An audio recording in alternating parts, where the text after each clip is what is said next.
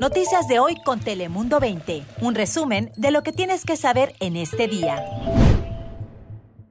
Hola, ¿cómo están? Les saluda Lizeth López. Feliz mañana de viernes, mi día favorito. También el mío, Lizeth. ¿Cómo están? Feliz viernes. Les saluda también Cris Cabezas. Hola, los saluda Daniela Guichené. Iniciamos con información que muchos estaban esperando porque finalmente llegó el día para millones de personas que ya con ansias también lo esperaban, pues ustedes ya lo saben, en Telemundo 20 se lo hemos informado, a partir del primero de abril ya en California podrán vacunarse contra el coronavirus quienes tienen 50 años de edad o más. Y aunque la expansión pues es una muy buena noticia para muchos, la falta de suministros de la vacuna sigue causando preocupación, pero se espera que California reciba 2.5 millones de dosis a la semana en la primera mitad del mes y más de 3 millones a la semana en la segunda, casi el doble de lo que se recibió en el mes de marzo. Así que con esto se espera que cubran a más áreas de la población.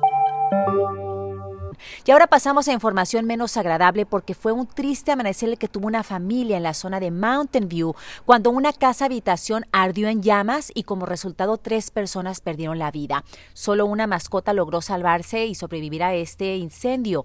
Por su parte, los vecinos desesperados todavía sufren la impotencia que dicen que vivieron al no poder ayudarlos y justo como una película de terror es como describen todo esto sucedido ahí en, en su área. Creían que solo era pues un pequeño incendio pero tras la muerte de tres personas, que según residentes del área son de origen hispano, pues las autoridades investigan si este fuego pudo haber sido provocado o si se pudiera tratar de un homicidio, por lo que se le pide a cualquier persona que tenga algún dato o información de este caso lo reporte de inmediato, lo puede hacer también de manera anónima, si así gusta, llamando a la línea de alto al crimen. Ahora pasamos contigo, Daniela, para conocer las temperaturas del día de hoy. Hola, ¿qué tal, Lisette? Muy buenos días, feliz viernes para todos ustedes, viernes de descanso para muchos. Y bueno, amanecimos con algo de neblina, sobre todo en la zona de las costas. Es una mañana algo fresca y después del calorón que tuvimos ayer, pues se siente todavía un poquito más. Sin embargo, van a ir subiendo las temperaturas y el día de hoy se van a mantener todavía más elevadas de lo normal, aunque ya no tanto como ayer. Esperamos unos 15 grados menos que lo que registramos ayer jueves. Y bueno, las máximas para hoy se pronostican en 70 72 grados para el centro de la ciudad. En las playas que son pues muy visitadas en estos días nos vamos a quedar entre 66 y 68 grados.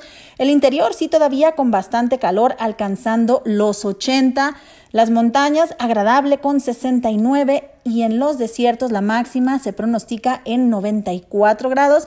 Y bueno, los próximos días, ahorita durante el fin de semana, veremos leves descensos en las temperaturas. Para el día de Pascua esperamos 73 grados, en las costas 72, en el interior, ahí sí el cambio va a ser un poquito más marcado. Y bueno, ya nos vamos a quedar los próximos días con condiciones propias para esta época del año, para lo que serán principios del mes de abril. Hasta aquí la información. Ahora pasamos con Cris. Gracias, Daniela. Y te cuento que San Diego celebró en grande ya que comenzó oficialmente la temporada de béisbol y por supuesto aquí tenemos al gran equipo de los Padres de San Diego por lo que un montón de fanáticos finalmente desde el 2019 se pudieron reunir otra vez para disfrutar de los juegos y esto fue precisamente en el Parque Petco aunque únicamente aceptaron el ingreso de los aficionados que cuentan con un pase de temporada, que viene siendo el 20%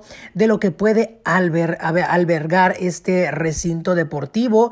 Y bueno, se cree que fueron alrededor de 8.400 fanáticos. Realmente no es nada a comparación de las 42.000 personas que caben en el estadio. Y bueno, realmente disfrutaron mucho el eh, juego de los padres y también por supuesto esto se verá reflejado en la economía de los diversos negocios en el centro de San Diego, restaurantes, cantinas y demás que pudieron atender a la clientela que estaban también disfrutando del juego a través de las televisores y pues definitivamente fue una noche alegre aquí en el downtown de San Diego, pero también todo el mundo con su cubrebocas y respetando el distanciamiento social. De hecho, en el parque Petco hubo bastante distanciamiento, únicamente permitieron eh, grupos pequeños de aficionados y también, por supuesto, el personal de limpieza eh, muy activos a lo largo de la noche. Y ahora cambiemos de tema. Y vámonos a Tijuana porque autoridades locales, federales y hasta asociaciones internacionales se reunieron para discutir el futuro del campamento migrante que hasta hoy se mantiene en las inmediaciones de la garita El Chaparral, un sitio donde aseguran han detectado hasta 1.900 personas acampando, un promedio de 700 son menores de edad. Ante la crisis migratoria que se vive en el sitio, en la frontera y la falta de acceso a servicios de higiene, pues las autoridades dijeron que van a trabajar en instalar sitios sanitarios y regaderas para los migrantes. También dijeron que van a establecer un registro de niños que habían nacido en México durante el tránsito de sus padres a Tijuana y que no contaban con actas de nacimiento. También aseguraron ofrecerán trabajos, empleos a los migrantes y realizarían rondines de seguridad y buscarán crear también un ambiente para que los migrantes decidan dejar el sitio por su propio pie y no por, un operativo de desalojo. Están queriendo mejorar la situación, la calidad de vida de estas personas que están a la espera de cruzar eventualmente a Estados Unidos y recibir asilo político. Bueno, esta es la información. Yo soy Cris Cabezas, pero Lisette, regresamos contigo, que nos tienes más.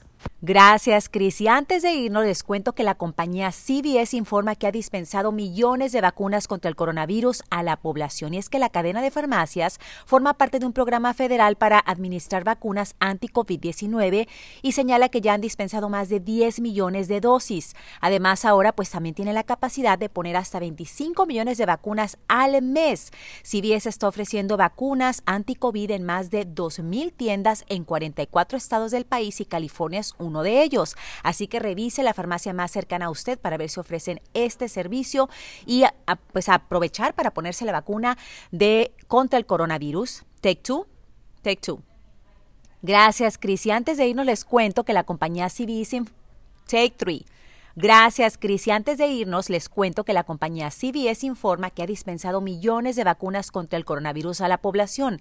La cadena de farmacias forma parte de un programa federal para administrar vacunas anti-COVID-19 y señala que ya ha dispensado más de 10 millones de dosis. Además, ahora tiene la capacidad de poner hasta 25 millones de vacunas al mes. CBS está ofreciendo vacunas en más de 2.000 tiendas en 44 estados del país y les recuerdo que California es uno de ellos. Así que la farmacia más cercana a su casa para ver si ofrecen este servicio.